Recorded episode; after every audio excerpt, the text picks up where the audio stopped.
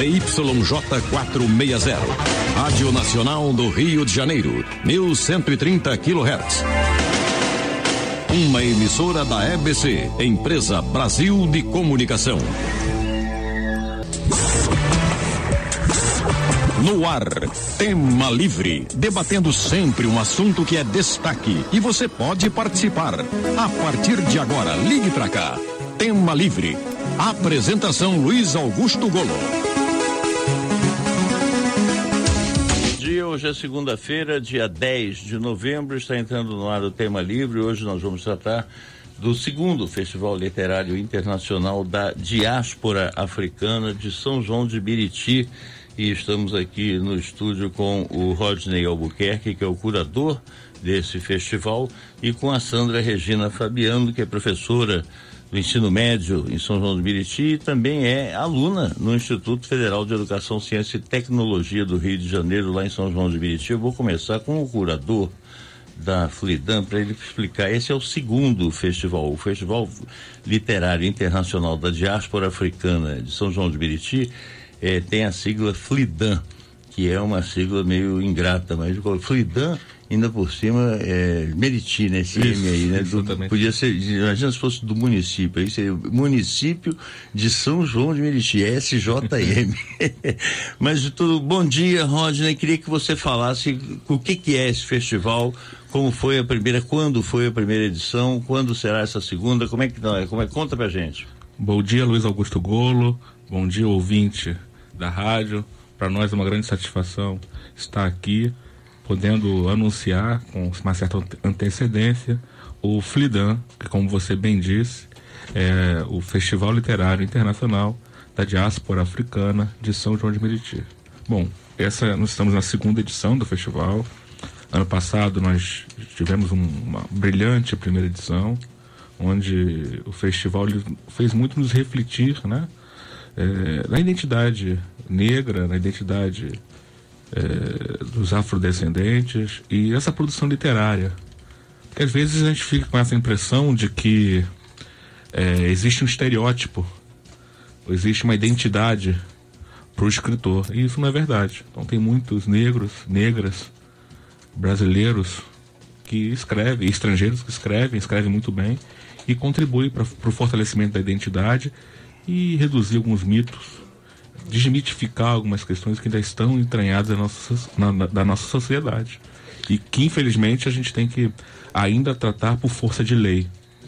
O festival trata pela educação, pela literatura, combate um pouco isso. É, essa questão da diáspora africana é uma questão tão desconhecida quanto na moda, uhum. né? Na verdade, nos meios acadêmicos fala-se demais em diáspora africana, no movimento negro também fala-se demais, mas o grande público não sabe do que que você está falando quando você Sim. fala da diáspora africana.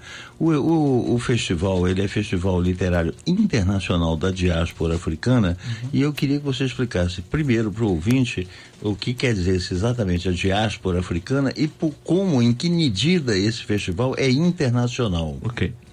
Boa pergunta. É, é diáspora africana. O que, que é diáspora? A gente tem que entender primeiro o comércio internacional, a globalização é, que nos séculos passados é, se basicamente a gente vivia na questão do comércio de especiarias e a mão de obra no Brasil passado era a mão de obra que dependia majoritariamente do trabalho escravo, né?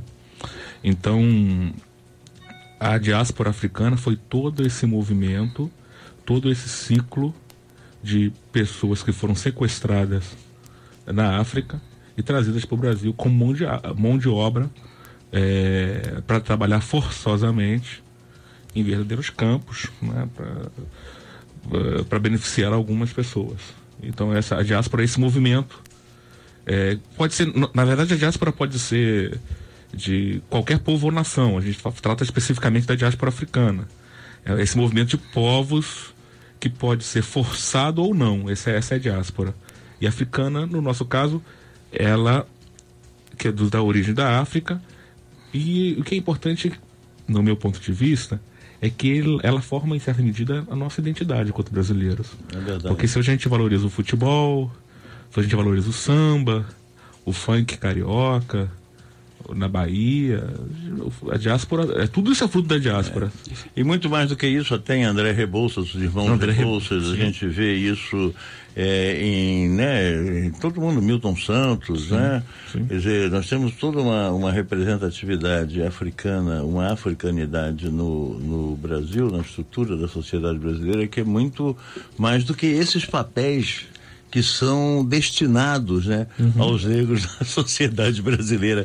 Esse, quando o negro resolve ser alguma coisa, aí o nego espera aí, por que, que você não vai ser jogador de futebol, cara? Qual é? Ator, sambista, vai ser um sambista, olha o Martim da Vila aí, rapaz, e tal.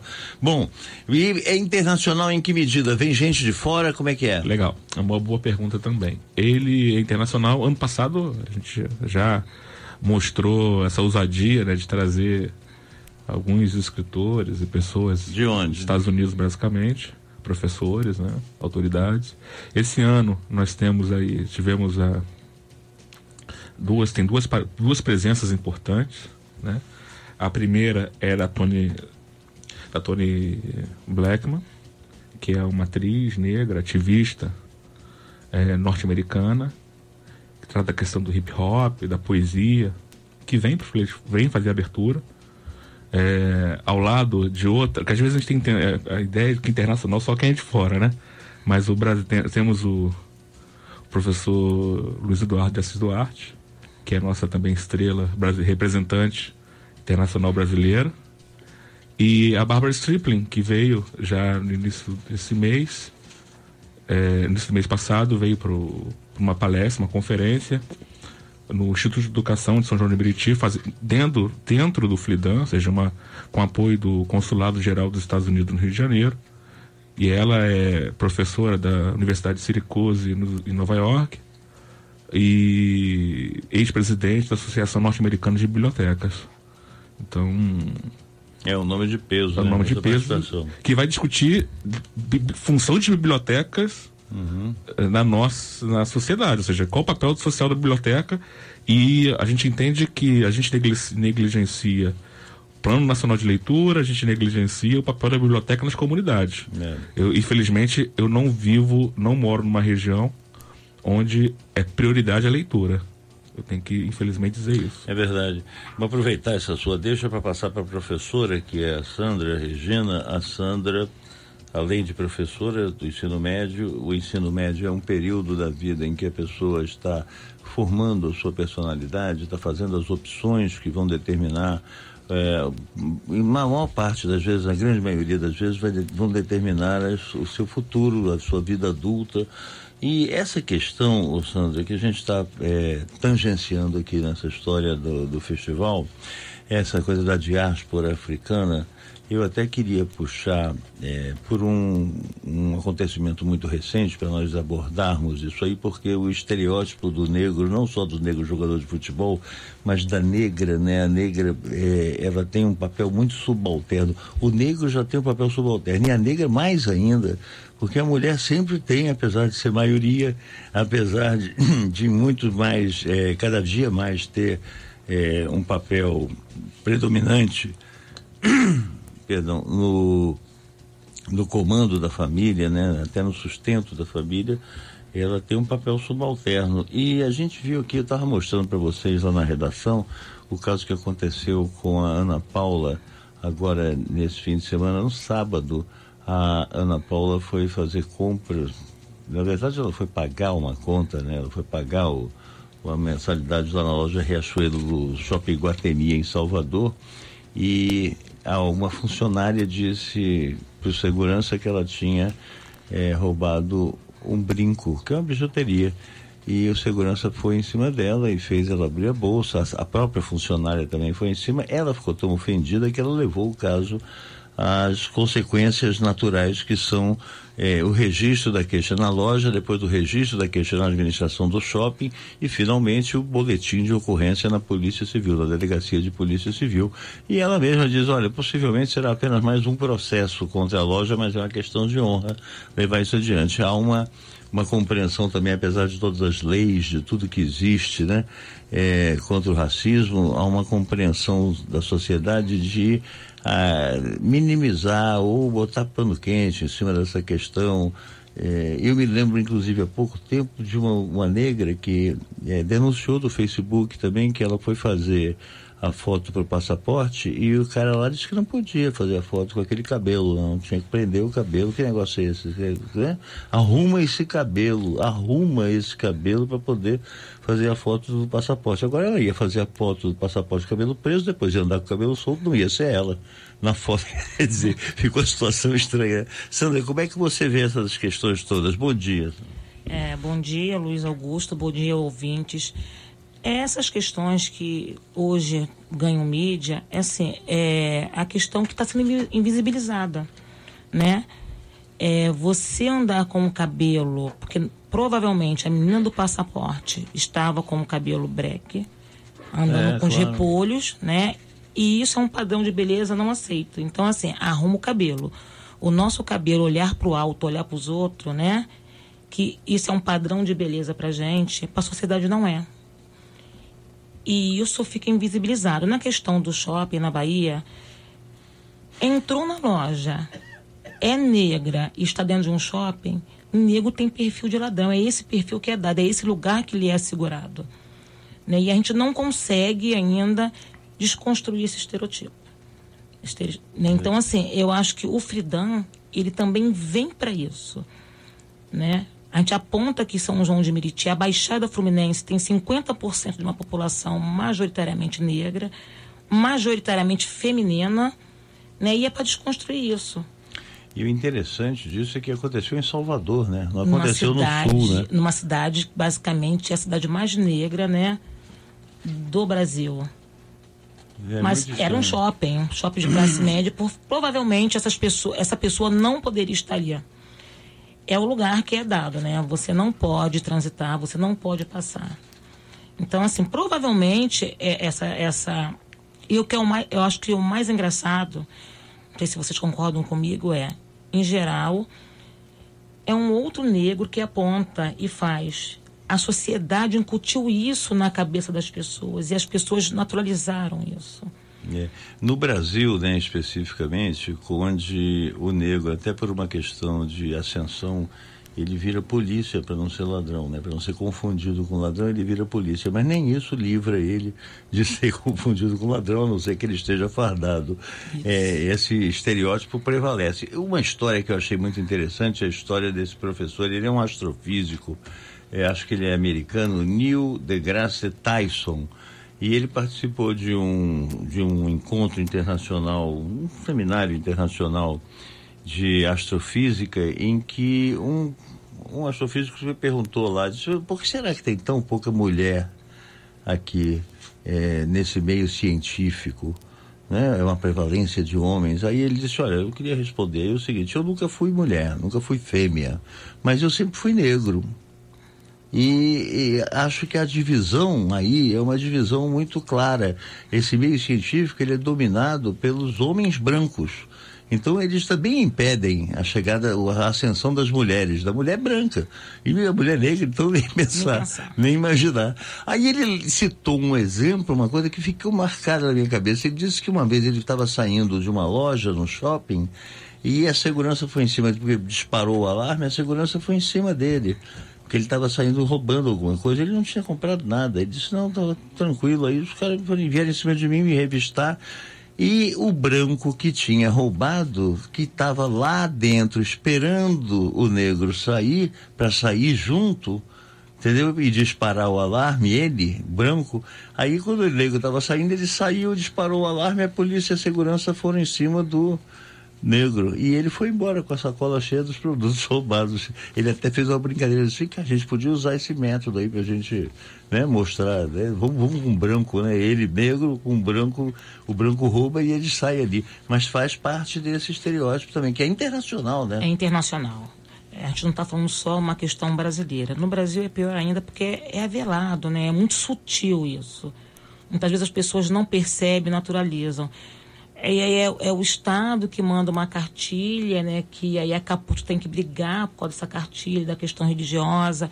É é um shopping que anda o tempo todo atrás de você, se você estiver num, né, É. em determinado espaço, alguma loja. É a vendedora que diz que você não vai experimentar roupa. É um caso ocorrido também no shopping Niterói, porque a roupa vai ficar fedida. A menina era negra. Diz isso, é? Mas É. não diz, né? Disse, veio pra- Disse esse caso claramente. veio para televisão e tudo, né? É e assim, não, não vai experimentar que a roupa ficar fedida Isso aí no Plaza aí, no né? prazo em Niterói. Então, assim, são esses casos. E eu acho que as pessoas têm que denunciar mesmo, né? Porque você abre a discussão. De fato, você é a delegacia da, da queixa, talvez não dá em nada, mas você abre a discussão e você bota isso visível. O que nós precisamos atualmente é visibilizar. Para não ter os casos, como jogadores de futebol com né, casca de banana, a questão do Grêmio, essas coisas todas, eu acho que tem que vir para a mídia. É, esse caso do Grêmio, o Aranha, né, o goleiro, ele teve uma atitude que muita gente disse, olha, foi, foi corajoso demais, porque inclusive poderia sofrer a represália do próprio clube. O clube podia, porra, você quer confusão, fica arrumando, né? Afinal de contas, são tantos negros jogando bola, né? Por que, que só um vai criar problema? Ainda mais um goleiro nem é tão importante assim, né? Na verdade, você tem muito. Esse tipo de, de raciocínio, infelizmente, ele é predominante na sociedade brasileira. O Roger, eu não sei qual é. Qual é a sua formação? O que que você. é, você estudou o quê? A minha formação, eu fiz em São João de Meriti o curso técnico de informática. Sei. Depois eu fiz uma graduação em tecnologia de processamento de dados. Depois eu fiz um mestrado em ensino de ciências em Niterói. Aham. Depois fui para a Universidade Federal do Rio Grande do Sul, onde eu concluí meu doutoramento em informática na, na educação. Lá no Rio Grande do Sul. Lá em, na URGS, na Federal do Rio Grande do Sul. Sim, e lá no Rio Grande do Sul, como é que era essa convivência? Você negro com aquela comunidade é, majoritariamente branca e é, imigrante, né? descendente de imigrante. é, ou seja, como brasileiro, né? Que algumas pessoas é, chamam quem não é de lá como brasileiro, mas isso é um- felizmente isso está em desuso. E mas respondendo sua pergunta, eu fui muito bem recebido, até porque na URGS é um é uma universidade multicultural, então apesar de estar numa região de dominação e construção branca, é, sempre fui muito bem tratado, recebido, as discussões sempre foram em alto nível. E dentro da URGS essa não era uma questão.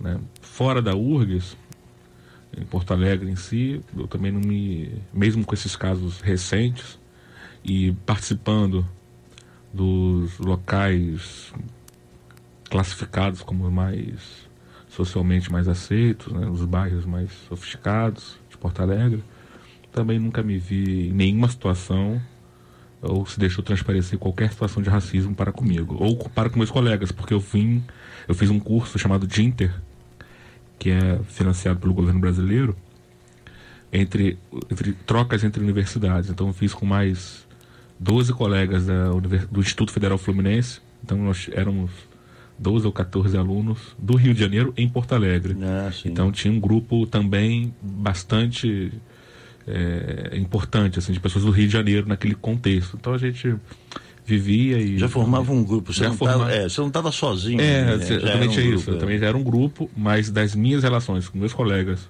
tenho muitos amigos gaúchos, muitos, muitos amigos de Poa, Uhum.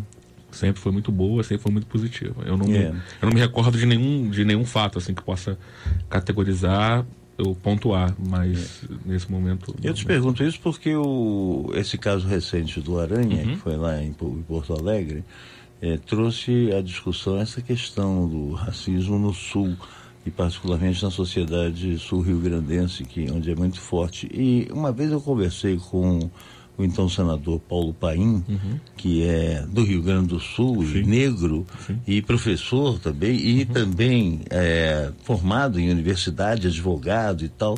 E ele me disse que quando na festa de formatura dele, ele era o único negro, ele era o único negro, não era só na turma, não. Daquele ano de formando, ele era o único negro.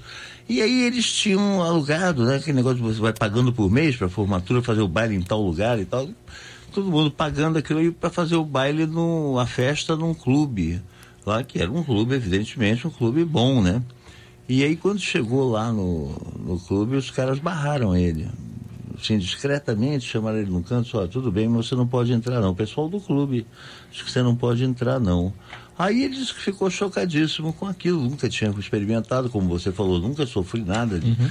Ele também nunca tinha experimentado esse tipo de coisa, comentou com os alunos, com os colegas, e os colegas então todos saíram e foram fazer a festa na praça, desistiram do clube e ainda processaram o clube e tal. É claro que perderam naquele tempo, imagino o país já é velho hoje, naquele tempo é, ninguém nem levava em consideração, acho que a justiça nem aceitava a reclamação. Mandava... Mas é essa questão é, é uma questão que quando você trata de um festival literário, Sim. é óbvio que isso está na temática do festival, tanto que você diz aqui, é o Festival Internacional da Diáspora Africana. Sim e, então isso é um, é, uma, é, um tema recorrente, é um tema, se não, predominante, não, é? Como é que é? Não, e, e lembro, só retomando para encerrar a discussão lá de, de Porto Alegre, acho que eu nunca falei isso na, na, na para mídia, assim, eu te dar essa informação pela primeira vez. Estava lembrando que a minha esposa ontem, que passou uma matéria na televisão, é, o, Fe, o Flidan, ele tem, tem é um conjunto articulado de ações dentro daquele período do que está é, que sempre passa pelo dia 20 de novembro, Dia Nacional da Consciência Negra. Mas a Feira do Livro, que nós temos uma Feira do Livro, né, que é uma resposta a essa questão da leitura é, e do acesso ao livro, porque você, imagina, você, você pode crescer numa casa que não tem livros, mas é muito comum. É, aí tem um depoimento do Salgado Maranhão no ano passado, em que ele fala disso, né? Que a biblioteca pública lá no Maranhão, da cidade de onde ele veio, foi que salvou a vida dele. Porque ele dali, a partir dali do que ele aprendeu é, na biblioteca pública, foi que ele pôde deslanchar na carreira. Mas a Feira do Livro nossa de São João de Meriti é um pouco inspirada, é, inspirada, tipo, essa minha vinda de lá também impacta um pouco nisso, mas na Feira do Livro do Rio de Porto Alegre. Ah, é? É, ou seja, o, o modelo, porque na, a Feira do Livro de Porto Alegre, é, muita gente acha que foi inspirada na Flip, não, não é nada disso. Eu leio a Felipe, Acho interessante, importante a iniciativa da, aqui do Rio de Janeiro de Paraty, não, não há dúvida né, internacional é, da importância da, dessa feira. Mas é, a gente primeiro entendeu que para a pessoa que é mais pobre é muito difícil ir a Paraty. Assim como é muito difícil ir no Bienal do Livro em Jacarepaguá. É verdade. Você pegar um ônibus ir de São João de Meriti, de Queimados, é, é, um, é, uma, é, uma, é uma, é uma uma, atitude é. hercúlea. Você trans... É muito difícil e é caro. Transporte, é, para quem é miserável, para quem é pobre, transporte é muito caro. Então, é, ir até Jacarepaguá, para citar um exemplo próximo da gente aqui, da capital, é difícil. Ir a Paraty é excludente para quem é, é, é quem é mais pobre. Então a gente é, e, e, a gente queria ter uma feira num espaço aberto e a melhor proposta nas pesquisas de festivais literários que a gente fez para conceber o festival, é, que surge depois, depois eu conto a história de como surge o festival, mas ela, é, é, das pesquisas a proposta que a gente mais se identificou foi com a Feira de, de Livro de Porto Alegre, porque é uma feira aberta na rua. A feira, a, a, Flidan, a Feira do Livro do Flidan acontece na Rua da Matriz, que é uma, para o ouvinte que não conhece São João de Meriti, é a rua principal da cidade. Ela fica ali próximo à Igreja da Matriz, que é a igreja onde acontece o, parte das palestras do festival. E nessa rua, segundo consta, as informações que me chegaram, passam 9 mil pessoas por dia. São cinco dias de festivais, ou seja, essa rua leva, leva a estação de trem da Pavuna e a estação de metrô da Pavuna e a rodoviária da Pavuna, ou seja, a cidade de São José de Meriti tem 360 mil habitantes aproximadamente parte dessa população passa diariamente para trabalhar no Rio de Janeiro por essa rua. Então a maior parte, na verdade, né? A maior parte da força de trabalho que vive em São João de Meriti, a grande maioria não trabalha em São João de Meriti. É, isso. 20 e pouco por cento só dos moradores trabalham lá. Então, é uma cidade considerada ainda como uma cidade dormitório. É. Então, a gente é, coloca no meio dessa passagem Sim, livros. No caminho do trem. No caminho do trem, a gente coloca livros. Assim, gente, vamos. É. Tem um depoimento de uma menina que ela escreveu num blog ah. que passou e comprou dois livros por nove reais. E, e, achou sensacional essa possibilidade. Mas é isso, ou seja, trazer para as pessoas a oportunidade de comprar livros. Agora, infelizmente, comprar livros é um desafio. Como é que você compra livros em São João? Você vai no shopping, é, Grande Rio, faz lá, não tem uma loja, ou você vai no, numa. As livrarias não são o foco principal. Você não tem uma livraria da Travessa, você não, não tem sei, uma é. grande livraria, uma grande marca lá. Porque as pessoas não é hábito, infelizmente. Então vamos, vamos colocar a Feira do Livro no meio das pessoas. As pessoas tem que passar tem que por passar ali, por ali e, e, pega um livro, compra um é, livro. Ô Sandra, como é que é isso do ponto de vista de você do magistério, da educação de adolescentes que estão no segundo grau, que estão naquele período que eu falei no início do programa, que estão tá, definindo as suas opções, né, o que descortinando os horizontes, essas coisas. Como é que isso impacta na vida dessas pessoas? Uma, uma feira que é ao ar livre, é a feira livre da literatura.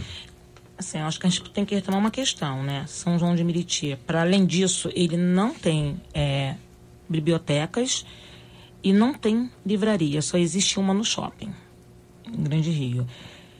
O shopping bo... não fica ali, né? Não, não, não fica no centro nervoso pois de São não, João. O shopping é, é longe. É né? longe. O Rodney, é assim, quando o Rodney diz que a feira de livro está ao ar livre, está na Praça da Matriz, numa das principais vias, aonde os ônibus que vão para Belfor Roxo, Mesquita, Nova Iguaçu, passam por essa praça. Quer dizer, além da gente oportunizar os nossos leitores de São João de Meriti, a gente também ainda é foco para os outros municípios. Para o aluno, né, para o jovem, mesmo que ele não seja aluno da rede pública, nem estadual nem municipal, ele está tendo contato com o livro. Porque você forma leitor a partir do momento que você veja os livros. Né? Ele está tá podendo ir lá, olhar, perceber que tem livro, que ele não faz isso. É. Ele não tem. Em geral, você entra numa loja para comprar livro didático para estudar. Mas assim, ele poder ir lá, folhear, olhar e escolher. Nós não conseguimos ter isso em São João. Então, assim, no período de novembro, né? Todo, agora, espero que seja corrente, todo final de ano, eles, vão, eles estão lá olhando o livro podendo tocar, podendo sentir o livro. Porque, manusear, assim, né? Pelo menos. Manusear, né? é assim que você forma leitores. É, porque na verdade os caras, você disse uma coisa que é certíssima. O, o, a convivência do aluno com o livro é só o livro escolar, ele é obrigado a comprar. Então essa obrigatoriedade já torna a coisa antipática é, é uma despesa. A própria família já dizia, rapaz, vem aí, março, vai começar as aulas, tem que comprar aquele material escolar, todos os livros, né? Então isso tudo já cria uma predisposição contra. Agora, é, é, é, você tem, que tem alunos lá, você percebe nos seus alunos algum interesse pela leitura? Tem, eles têm algum interesse pelo universo do livro, por, de alguma forma? Eu, assim, a minha escola é uma escola muito particular. O CIEP 169, ele fica também, é central, mas o que, que ele tem? É um dos poucos colégios que tem biblioteca. Diferentemente de sala de leitura é uma coisa, biblioteca é outra. A minha escola tem um, uma, uma biblioteca com quase 5 mil acervos.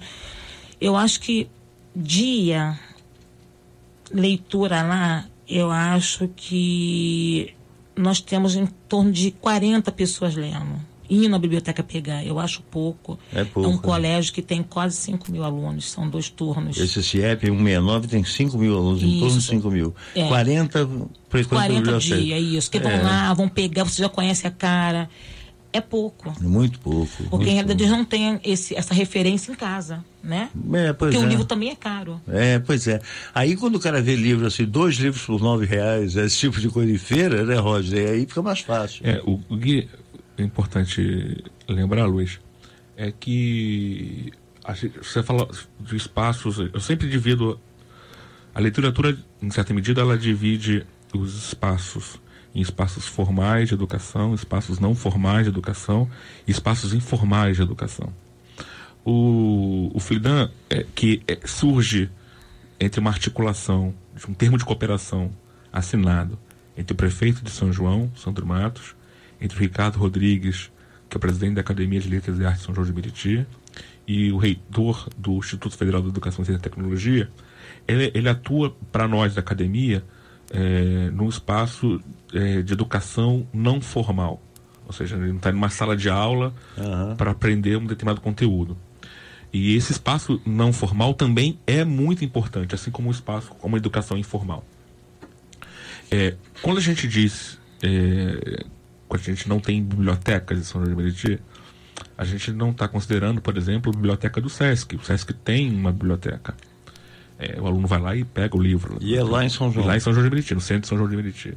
Quando a gente fala das escolas públicas estaduais, que tem uma, uma biblioteca, é, quando você vai nas escolas municipais, você tem uma sala de leitura. Mas o que eu questiono é.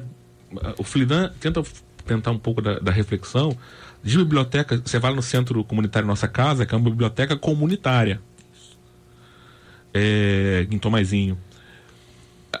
Como são, quais espaços fora da sala de aula, fora da escola, disponíveis para aqui no Rio você tem bibliotecas parque. A gente não tem isso em São João. Você não tem uma biblioteca, um espaço público gratuito que apenas cumpra a função de biblioteca. E, e tem uma outra discussão que tem que ser dita e que não é feita, que é totalmente invisibilizada. Cadê os concursos públicos para os bibliotecários? Porque, por mais que a gente venha discutir com alguma qualidade o papel do leitor e compreenda a importância do papel de ser leitor, quem consegue, o único profissional que tem competência é, legal para discutir alguns aspectos da importância da biblioteca é o bibliotecário. Só que esse profissional ele é invisibilizado nas cidades. Ou seja, o ideal é que nossas escolas tivessem bibliotecários cuidando das bibliotecas. Quer dizer, o ideal é que houvesse bibliotecários em quantidade suficiente para até forçar a criação de mais bibliotecas. Mais bibliotecas. Não é porque nós não temos biblioteca. Não é só um fenômeno de São João de Meriti ou das áreas periféricas. Você não tem bibliotecas mesmo nas grandes cidades brasileiras. Você não tem biblioteca. Não é? Então, como é que a gente. É, é, então, o primeiro ponto é aonde estão as nossas bibliotecas. E precisamos popular essa biblioteca com bibliotecários, porque ele é o profissional que vai ter o trato com. Porque a gente tem um, uma ideia um senso comum sobre o trabalho bibliotecário, mas o trabalho dele é maravilhoso, vai muito além do que a gente pode imaginar. É. Cuidar de uma biblioteca é um biblioteconomista, é, é alguém que tem um conhecimento acerca da. É um degrau acima disso aí. Ele né? tem, um, tem todo um contexto de, de, de que é necessário para o desenvolvimento do trabalho, que é muito importante. Então, primeiro, nós não valorizamos como deve ser valorizado os bibliotecários. Primeiro o espaço, um. o espaço de leitura em qualquer ambiente, ele é muito é, negligenciado. Você vê que vocês falaram ainda há pouco aqui, você, né, Rodney, hum. Que tem uma livraria no shopping que não fica em São João do Meriti, no centro no de São centro, João. O shopping fica bem afastado. É um shopping que atende a região ali. Uhum. É, porque você vai ao shopping e você encontra uma livraria, você encontra uma brinquedoteca, mas você não encontra uma biblioteca. Por que não ter uma biblioteca onde as mães e os pais, os consumidores, deixem os adolescentes ali, não, você tem praça da alimentação com todo o fast food possível, você tem cinemas, você tem é, alguma livraria, uma ou outra, nesse aí, nesse caso aí, eu acho que é uma livraria só, a maioria dos shoppings tem uma livraria, e olhe lá, e todos eles têm esse negócio para você deixar o filho ali, né? Brinquedoteca, você deixa o guri, paga, para alguém ficar cuidando do teu filho enquanto você vai curtir o cinema ou almoçar ou qualquer coisa assim. Porque, na verdade, Luiz, é, eu, eu, acho que a, a, família tem um papel importante nessa, nessa observação. Porque a formação, a, a primeira formação do leitor também está na perspectiva do aluno, da criança, é, observando seus pais lerem. Então, assim, os, os pais tem, tem uma parcela importante da nossa população que tem que se preocupar diariamente em ter comida em casa. E certamente quem se preocupa em ter comida no dia seguinte, a leitura não está entre as suas prioridades. Claro. As suas prioridades. Você tem que defender o seu dia a dia. Uma parte da importante, nós, nós ainda não acabamos com a miséria no país. É. Então, uma, uma parte importante da população brasileira ela precisa ainda defender o seu prato de amanhã.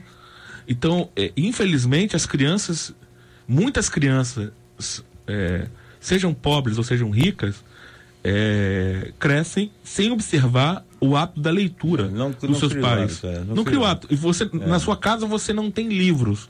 É, e aí você, seus pais não leem um jornal, uma revista, é. e isso é caro. Ler jornal revista, é, comprar uma revista é algo muito caro. Então, é supérfluo, ainda... na verdade. As famílias veem como supérfluo porque elas têm outras prioridades financeiro né? O comprometimento está com as necessidades do dia a dia. Mas é, é, quem é que tem assinatura de revista? Vou... Quem é que tem assinatura de jornal? Hum. Nego tem conta no mercado. Mas as pessoas, mas na verdade as pessoas podem suprir isso, por exemplo, por jornais comunitários. As pessoas podem su suprir isso por outros mecanismos de leitura. É. Mas mesmo esses outros mecanismos de leitura é, em algumas partes do nosso país, em muitas partes do nosso país, não chega. É. Então é importante que a, e o Flidan, Luiz, tem um papel nessa reflexão que eu acho importante, é de produzir. Porque quando você escreve, você é autor. E ser autor é extremamente poderoso. Você escrever algo e outra pessoa ler é extremamente poderoso. E quando você empodera o mais pobre do papel de, leitu de, de, de leitura e de escritor, especialmente, é, muda um pouco, pouco esse estereótipo do, do autor. E, e, empodera a população, essa população passa, aquela comunidade passa a reivindicar direitos, ou seja, você é mais crítico sobre a sua, sobre a sua localidade, você é mais crítico sobre onde você mora. Então, é, um, o Festival de Literatura tem um papel político, mas não político partidário, tem um papel político, é, político no sentido cidadão, da formação é. do cidadão, ou seja, é. eu quero saber dos meus direitos. Eu quero é, lembrar você que está aí ligado no rádio, que você está na Rádio Nacional do Rio de Janeiro acompanhando o programa Tema Livre. Hoje nós estamos tratando da feira, aliás, do segundo Festival Literário Internacional da Diáspora Africana de São João de Meriti, que acontece agora esse mês, né, em novembro, isso. e eu queria puxar por isso aí, porque faz parte é, das festividades do, em torno de zumbi, em torno da consciência negra, essa coisa toda. E nós temos uma lei que, é, uma lei já já está ficando antiga, que estabelece o ensino dessa é, influência negra na história da construção da participação do negro na construção do país. E essa lei é seguida, você que é professora, Sandra, como é que é que ia receber isso. Quer dizer, os seus alunos, por exemplo, eles entendem que a Aflidan é realizada nesse período, porque esse período é o período da consciência negra e eles têm ideia do que seja realmente a consciência negra e esse papel, a, a, importância disso na, na sociedade? Eles na, na, minha unidade eles entendem, mas a gente tem dificuldade em todas as unidades, né? Porque isso passa como uma questão pontual. Isso ainda não é uma questão estrutural. A lei existe, ela tem, está aí há 10 anos, mas ela não se movimenta sozinha. Então ela precisa de pessoas que entendam o que ela é para poder provocar discussão. Né?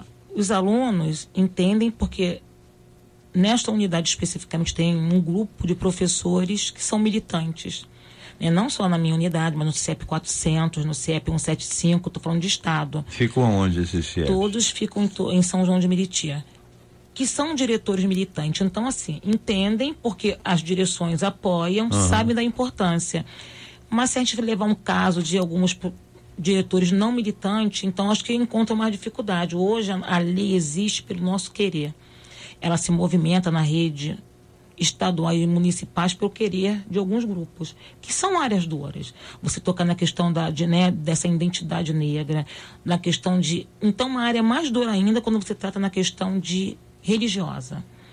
São áreas muito duras. Quando você trata na questão do cabelo, que não é padrão de beleza. Porque o Brasil marca pela cor. Os Estados Unidos não, marca pela origem. Né? Uma vez você tem um sangue negro, você vai ser negro. O Brasil não. Ele marca pela cor da sua pele eu costumo dizer que é um processo em construção. Que dependendo, uhum. você clareia e você pode até passar né, para um outro espaço. Mas o Brasil marca pela pele. É, o acho... Brasil, na verdade, ele, ele sempre é, primou pelo, pela tentativa de embranquecimento, né?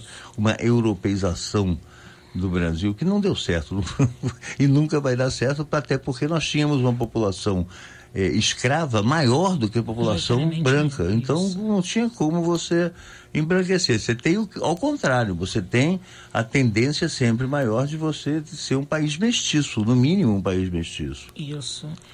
é, é, assim, eu, eu acho que os alunos, hoje em dia, eles começam a perceber mais, porque eles se veem representados. Hoje a mídia está ajudando, porque está noticiando. O que não, não noticiava anos atrás, hoje, né, já vira notícia.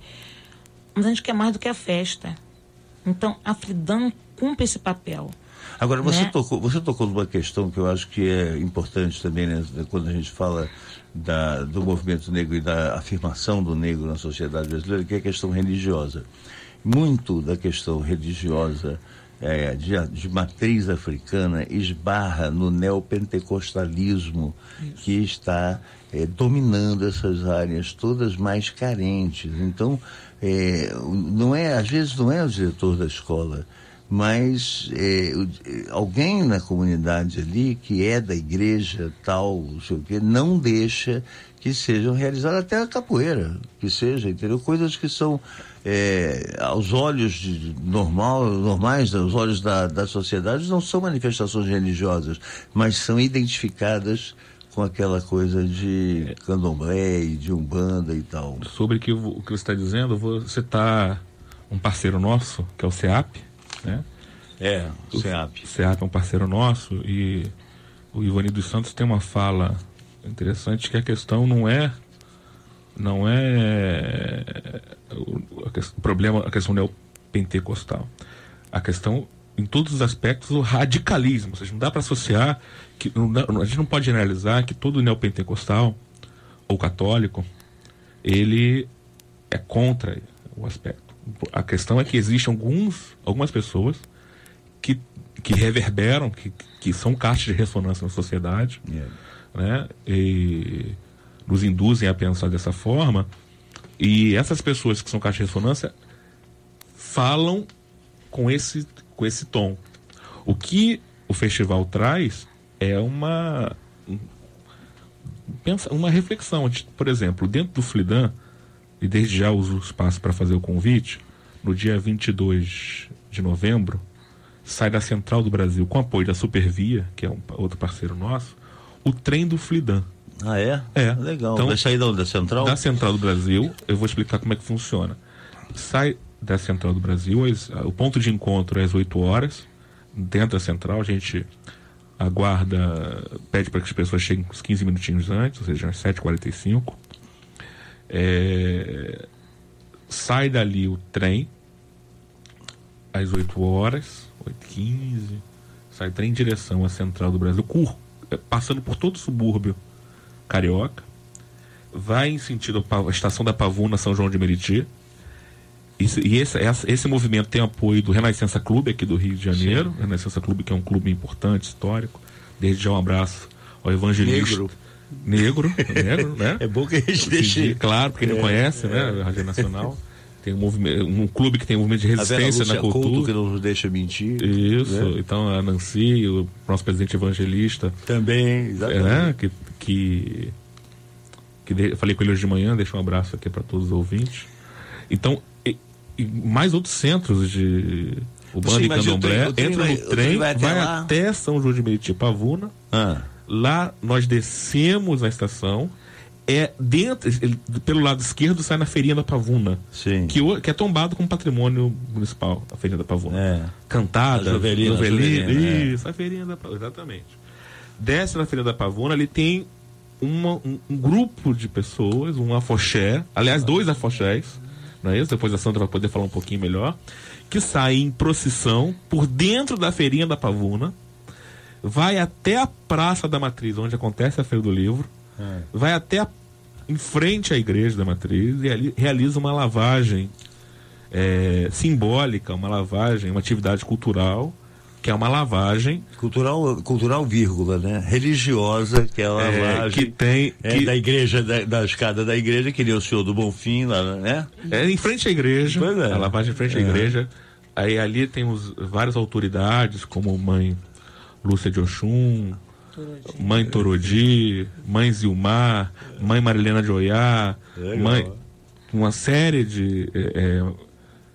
Mãe, mãe Maria Moura. Maria Moura. Então, várias autoridades que fazem ali, naquele momento, eh, na Praça da Matriz, uma lavagem, desde já o- convido o ouvinte Legal. a entrar nesse trem Pegar o conosco. trem, é, pegar o trem. O E negócio é viagem. E depois a gente vai pro Salão É. 4, É. entra no Salão 4 da igreja, que é ao lado da igreja, e e nós fazemos o encerramento do festival. Então, o festival é encerrado em clima de festa, né? aproveitamos o espaço para convidar a todos a vir nesse trem.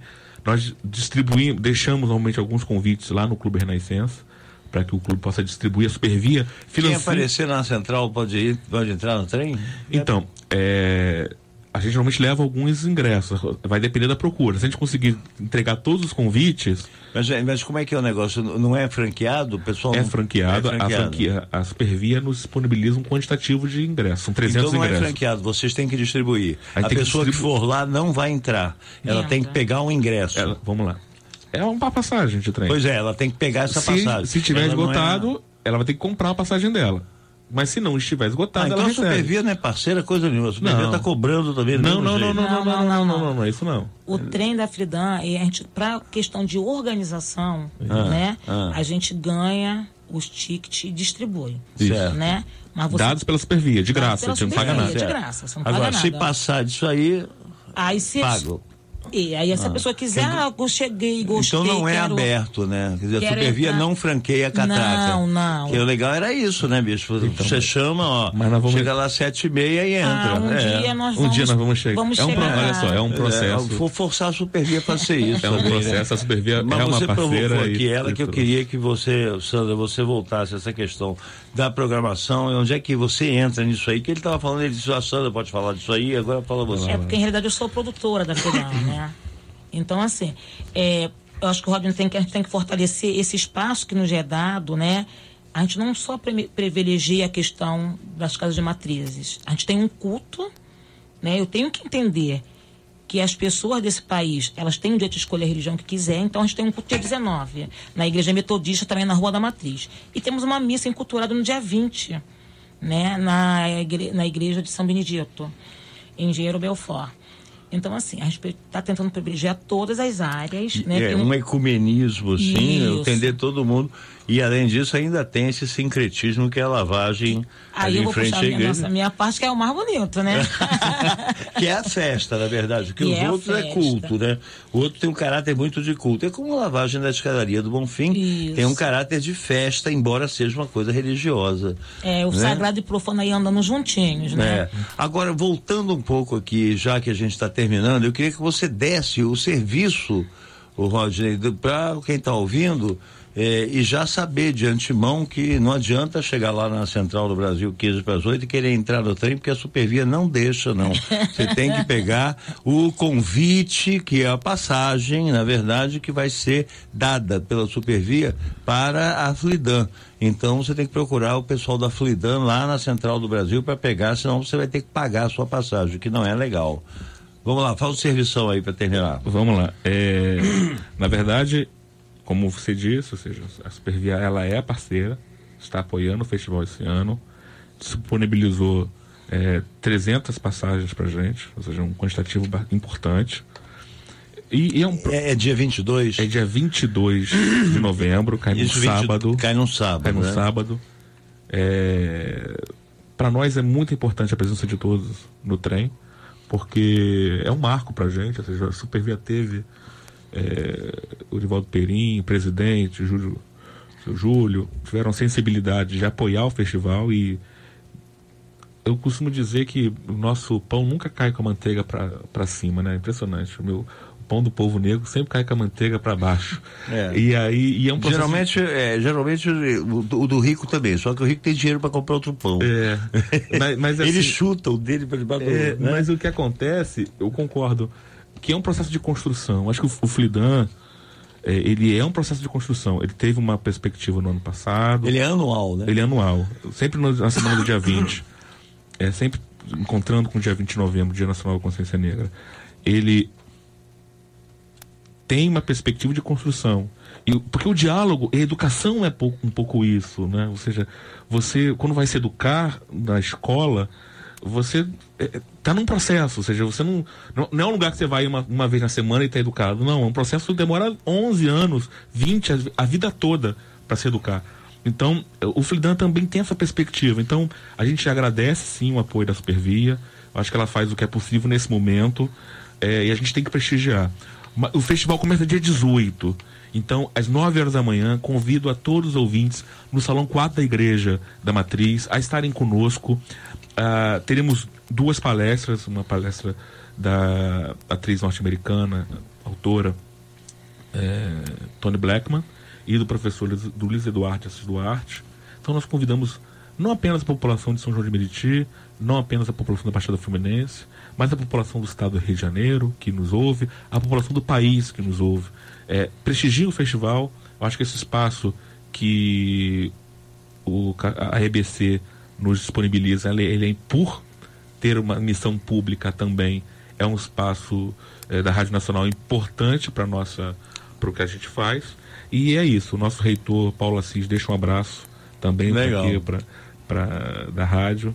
Falou, olha, esse foi o Rodney Albuquerque, que é o curador da feira, o segundo Festival Literário Internacional da Diáspora Africana de São João do Meriti, começa agora dia 18, dia 22, geral, esse trem, que é o trem da literatura, o trem da alegria, o trem da Flidan.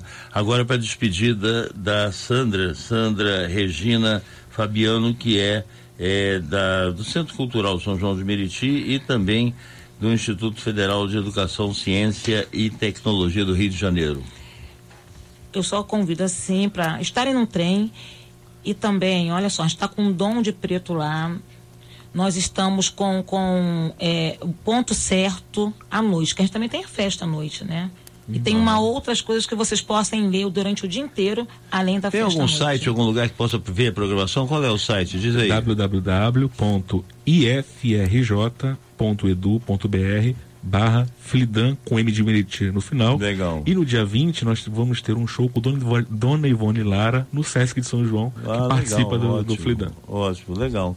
Gente, muito obrigado pela participação de vocês, sucesso a essa segunda Flidan. Nós conversamos hoje aqui com o Rodney Albuquerque, com a Sandra Regina Fabiano, da segunda Flidan, esse festival, segundo Flidan, que é o segundo Festival Literário Internacional da Diáspora Africana de São João de Meriti. O tema livre fica por aqui. Grande abraço para todos, ótimo começo de semana. Amanhã, 10 e 5 nós estaremos de volta. Até lá. Está chegando ao fim mais um programa Tema Livre. A apresentação Luiz Augusto Golo. Obrigado pela sua participação.